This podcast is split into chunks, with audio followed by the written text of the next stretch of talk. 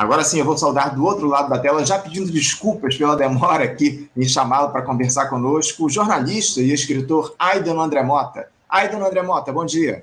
Bom dia, Anderson. Bom dia aos ouvintes. Bom dia a todo mundo que está nos assistindo, a todos, todas, todes. E eu tenho uma reclamação, que na verdade eu não sabia que antes de mim vinha o professor Hildo Sauer que é um grande brasileiro, uma figura fundamental da nossa intelectualidade, que eu vou procurar a entrevista inteira para ver, porque é, isso é ouro puro, na verdade. Não é petróleo, é ouro puro.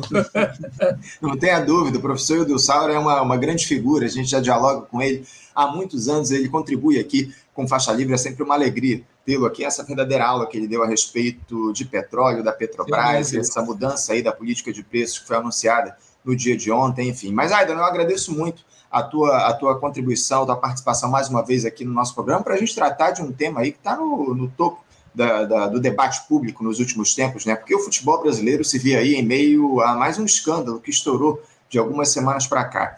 Eu me refiro a essa verdadeira máfia das apostas esportivas que alicia atletas para modularem o seu desempenho com vistas a produzir determinadas situações que trazem lucros exorbitantes aí para apostadores virtuais. Esse esquema, Aydon, ele consistia no seguinte: os jogadores eles eram contatados aí por esses criminosos e recebiam propostas financeiras sedutoras de dezenas de milhares de reais para cometerem lá um determinado número de faltas em uma partida, ou receberem um cartão amarelo antes do fim do primeiro tempo dos jogos, ou então cometer um pênalti, provocar escanteios, enfim.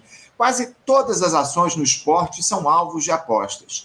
Havia o pagamento de um sinal para que o atleta percebesse lá que a coisa era séria e, após concretizada a manipulação, o pagamento totalizar, na totalidade era realizado o, tudo em sigilo e fazendo aí com que clubes e casas de aposta, Aidanos, fossem lesados aí, se colocasse em uma nuvem pesada sobre a lisura do esporte no nosso país.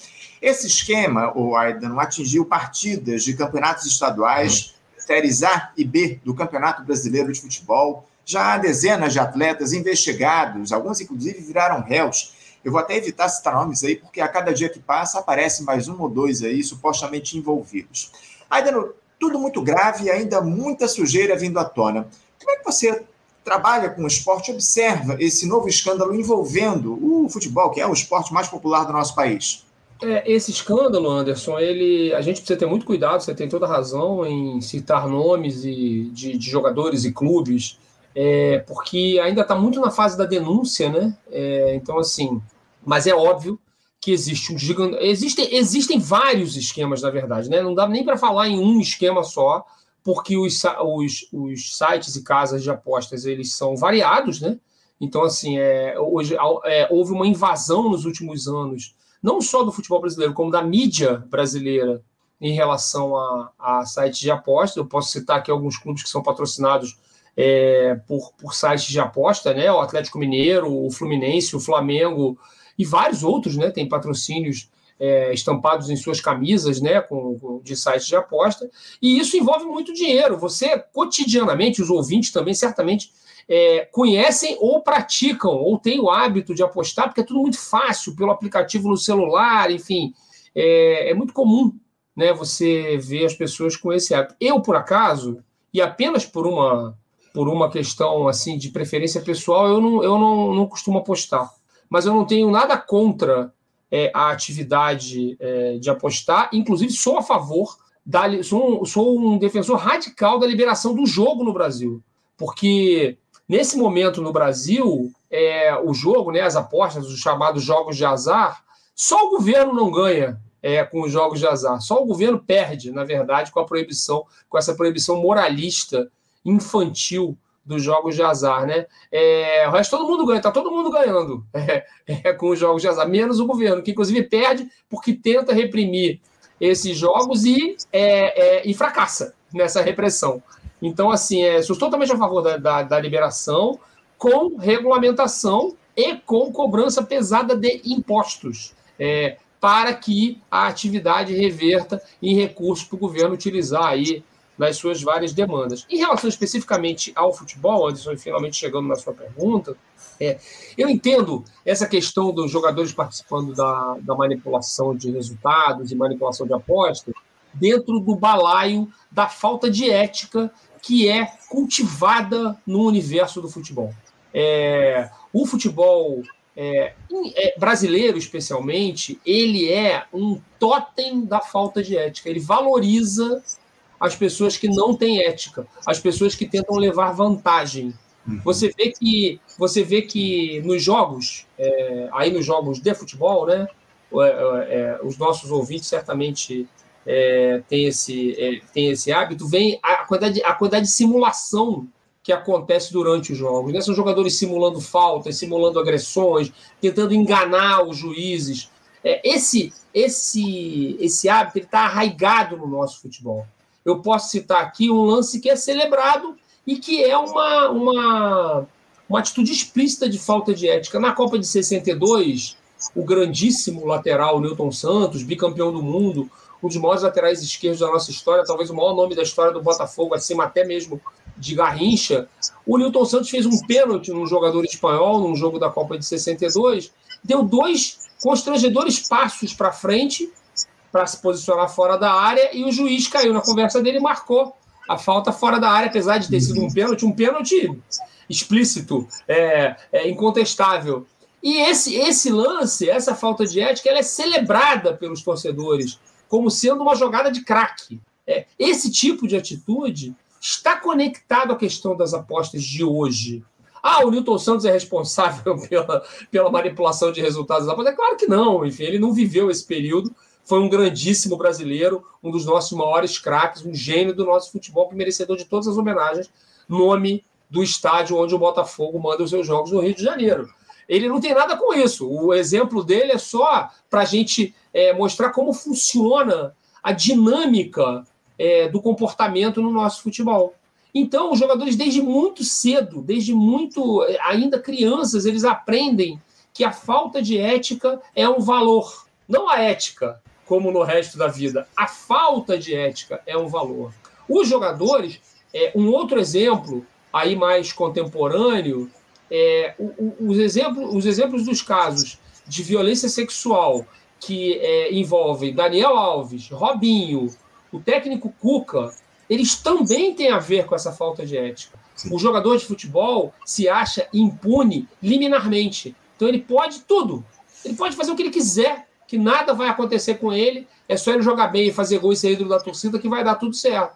Então, uhum. assim, é nesse contexto que está inserido está é, inserida a participação dos jogadores de futebol nesse, nesses gigantescos esquemas de manipulação. Vem daí é, essa, essa, essa, esse envolvimento, vem daí esse envolvimento, que vai ainda é, nos revelar muito, a presença de muitos profissionais de futebol envolvidos com isso, porque a coisa é muito sofisticada. Você uhum. pode apostar, por exemplo, a gente pode.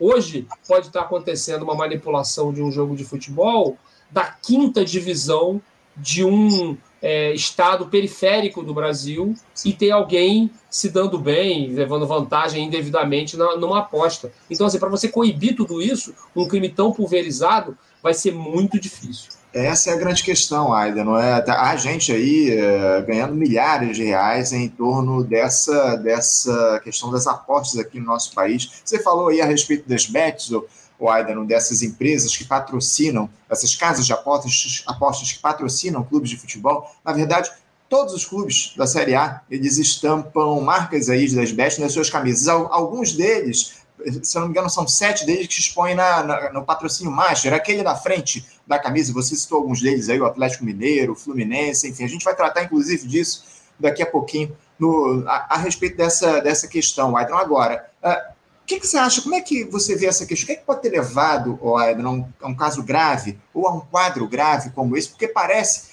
que as primeiras denúncias elas surgiram no fim do ano passado lá em Goiás. O Ministério Público do Estado ele vem liderando essas investigações. Há um entendimento de que a falta de regulamentação desse tipo de prática das apostas esportivas que foi legalizada no, no país em 2018 levou a esse quadro. O problema, Adriano, é que regulação, fiscalização de atividades nunca foi forte desse país, né? Prova disso são essas concessionárias aí, serviços públicos de todos os tipos, fazendo o que querem, o que bem entendem, enfim. Uh, você acha que o problema de fato é a falta de regulação ou a questão vai mais a fundo? Além dessa questão da ética que você falou, como é que você vê essa? Qual é a necessidade? Como é que você é, é possível a gente regular todo esse sistema que está colocado de apostas no nosso país num cenário onde a regulação, a regulamentação, a fiscalização é tão falha aqui no nosso país? O, o a, a, a, questão da, da regulação, os clubes de futebol são contra a regulação, né? Eles uhum. querem receber é, todo, todo o dinheiro possível dos sites de aposta, como você disse, é, hoje patrocinadores, e não só dos clubes, da mídia, os canais de esporte. É, basta, basta ver um intervalo num canal de esporte qualquer, que escolha um canal de esporte na TV a cabo, ou mesmo na TV aberta, que você verá é, seguidos anúncios de sites de aposta com garotos propaganda. É, eu sei de casos de profissionais de imprensa, por exemplo, conhecidos que receberam propostas assim, é, ofertas de cachês de 5, 6 milhões de reais para se tornarem garotos de propaganda de, de sites né, de aposta. E até o caso que eu conheço, esse profissional muito ético não aceitou a proposta. É, veja só o que nos obriga à ética. Você recusa uma, uma quantidade de dinheiro que muda a sua vida, que poderia ter potencial de mudar a sua vida. É, é, esse profissional, esse colega meu que eu conheço, não, não, vou citar o nome dele, porque a história me foi contada é, é, de maneira privada e por uma relação pessoal, mas, mas também não vem ao caso o nome, o importante é que ele recusou essa proposta milionária para se tornar um garoto propaganda é, de, um, de um site de aposta, exatamente porque é tudo muito suspeito, é tudo muito nebuloso.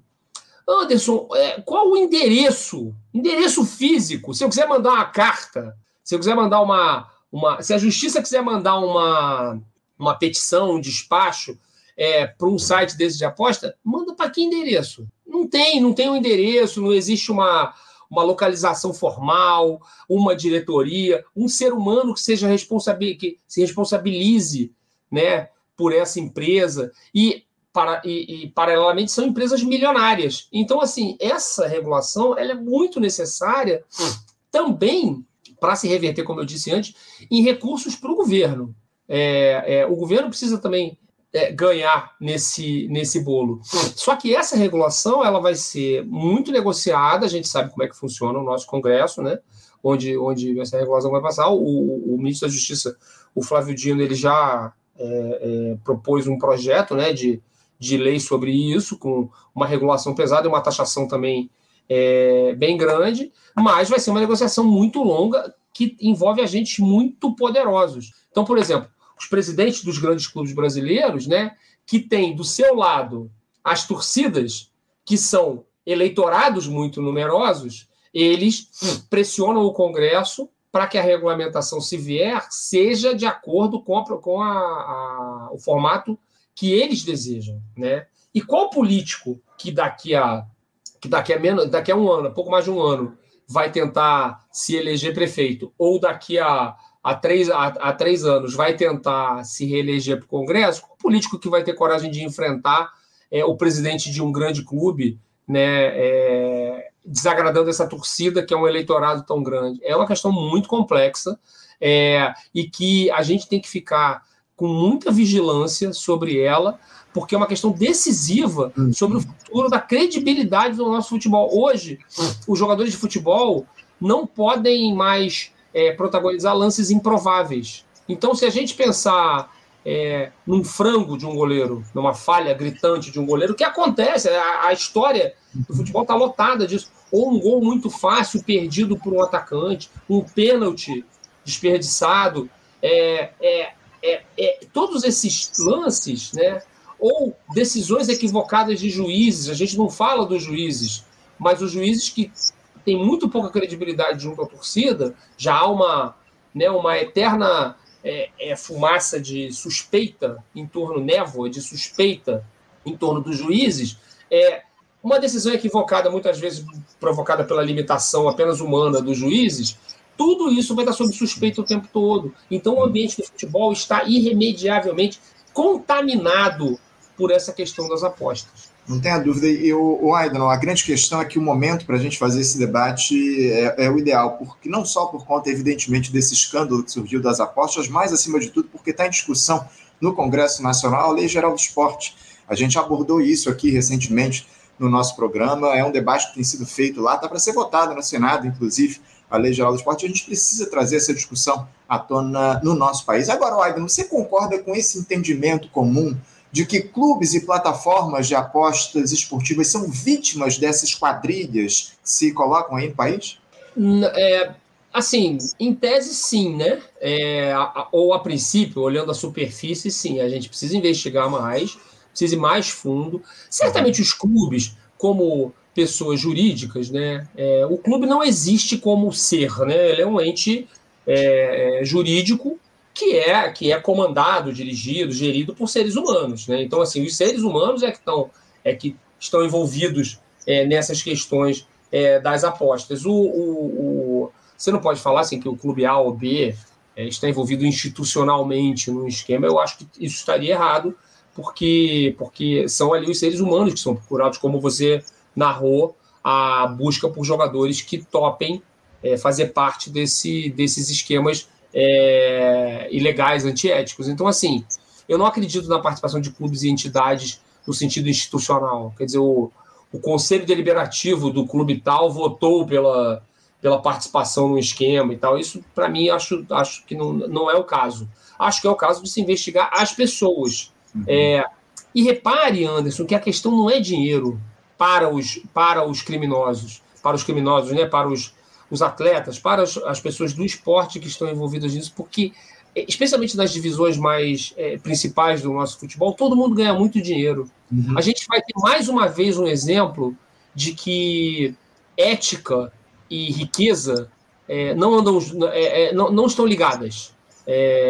Você tem ricos remediados e pobres que são, são antiéticos e ricos remediados e pobres que são éticos. Então, assim, é, é, isso também é uma coisa que a gente precisa sempre dizer, né? Porque há um, há um entendimento que ah, a pessoa muitas vezes é, é, comete o delito porque está tá pressionada, é, precisa é, de mais recursos para viver, para os seus compromissos e etc.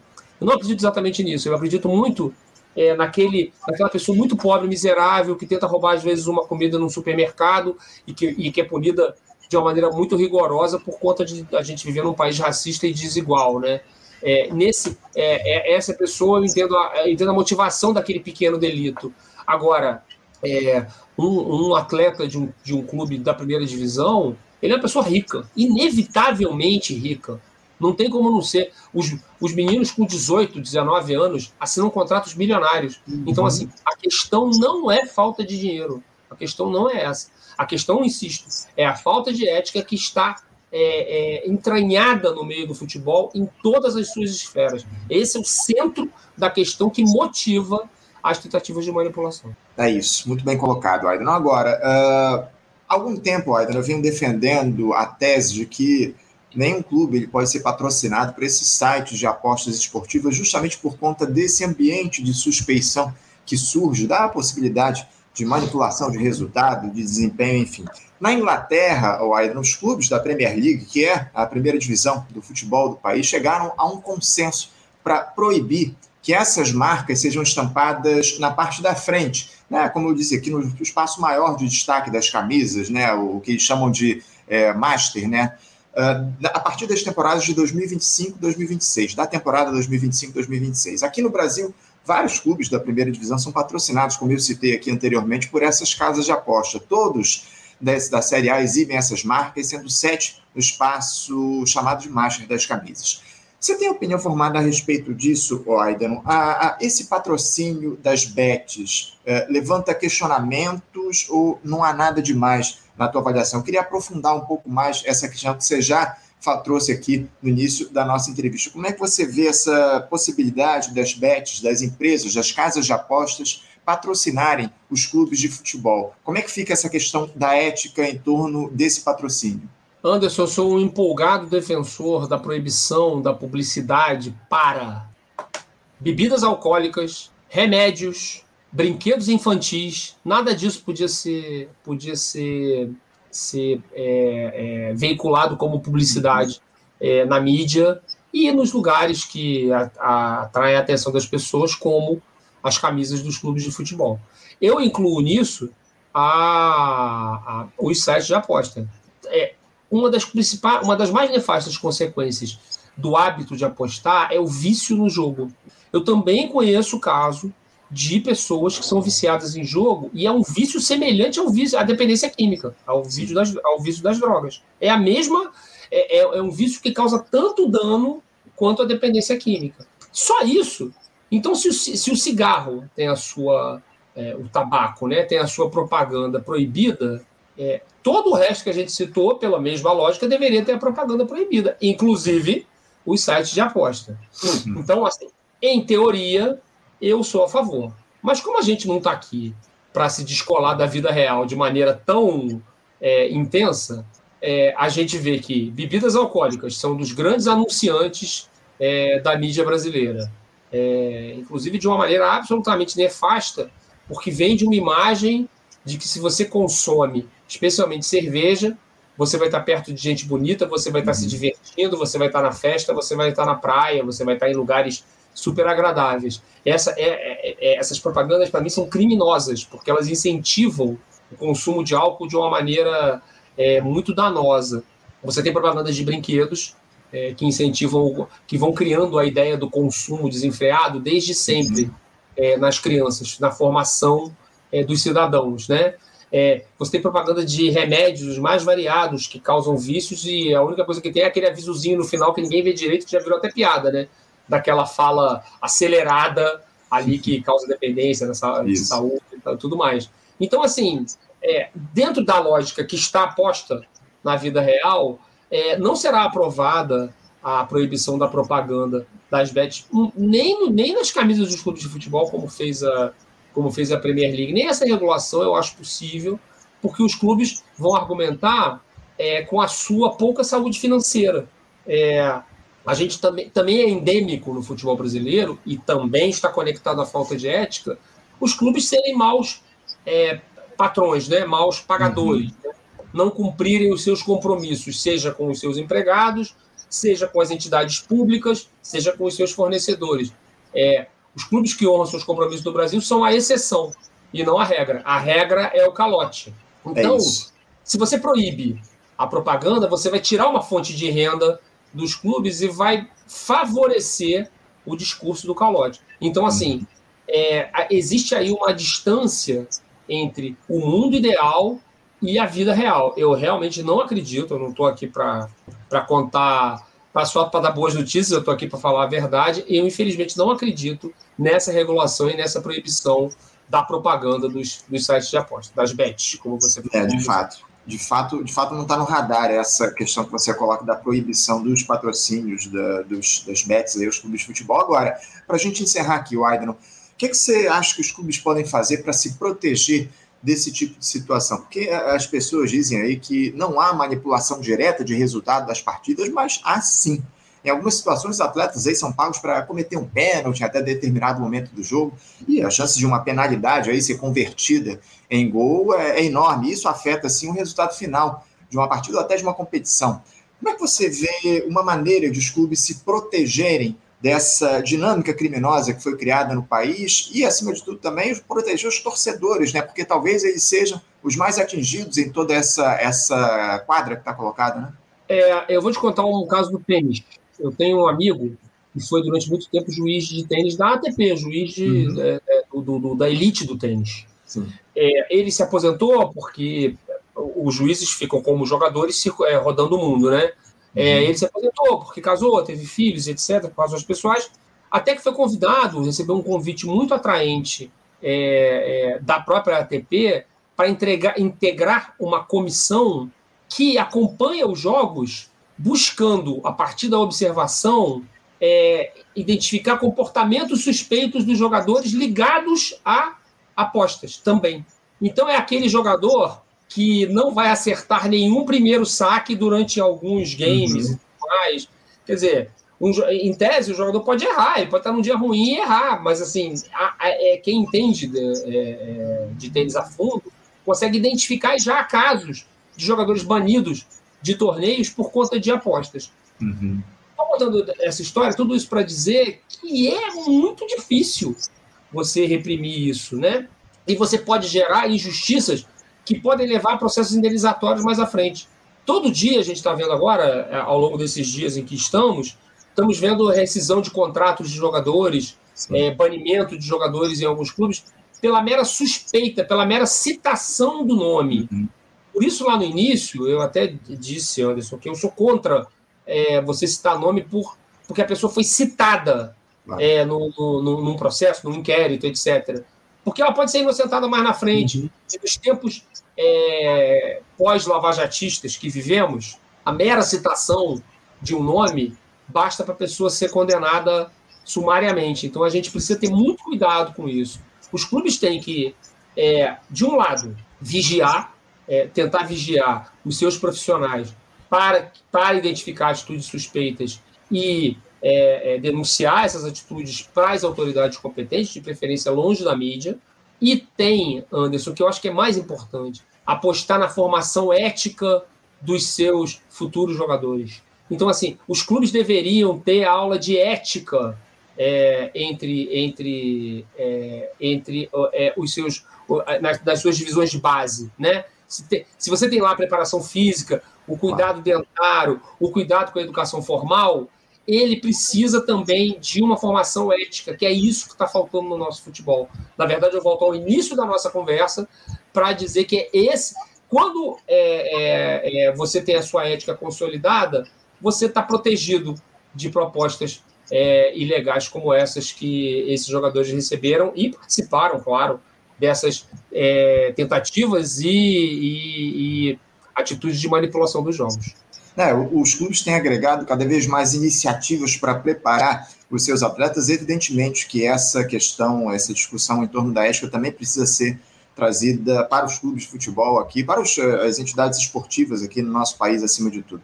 Aidan, eu quero te agradecer muito a tua importante entrevista aqui no dia de hoje. Obrigado por se dispor a conversar aqui com a gente no Faixa Livre. Em breve, certamente, a gente vai, vai voltar a conversar aqui no programa. Muito obrigado pela tua presença, Aidan. Um bom dia para você, um abraço e até a próxima. Bom dia para todas, todos, todos. Um prazer estar sempre aqui no Faixa Livre. É só me chamar que eu volto. Grande abraço, boa semana para todo mundo. Obrigado, Aidan. Um abraço para você. Até a próxima. Conversamos aqui com Aidan André Mota, o Aidan que é jornalista e escritor e contribuiu conosco aí a respeito dessa, dessa discussão em torno né, dos escândalos das apostas esportivas aqui no nosso país, especialmente relacionado ao futebol. A gente viu aí uma série de episódios ocorrendo nos últimos tempos. Importante papo que a gente bateu aqui com o Aidan no programa de hoje. Você, ouvinte do Faixa Livre, pode ajudar a mantê-lo no ar. Faça sua contribuição diretamente na conta do Banco Itaú, agência 6157, conta corrente 99360, dígito 8. Esta conta encontra-se em nome do Sindicato dos Professores do Município do Rio de Janeiro e região, o Simpro Rio, uma das nossas entidades patrocinadoras, mas seus recursos são destinados exclusivamente para o financiamento do nosso programa. Você pode fazer sua doação de qualquer valor, utilizando também a nossa chave Pix, que é ouvinte@programafaixalivre.com.br. Sua contribuição é fundamental para a manutenção desta trincheira progressista no ar.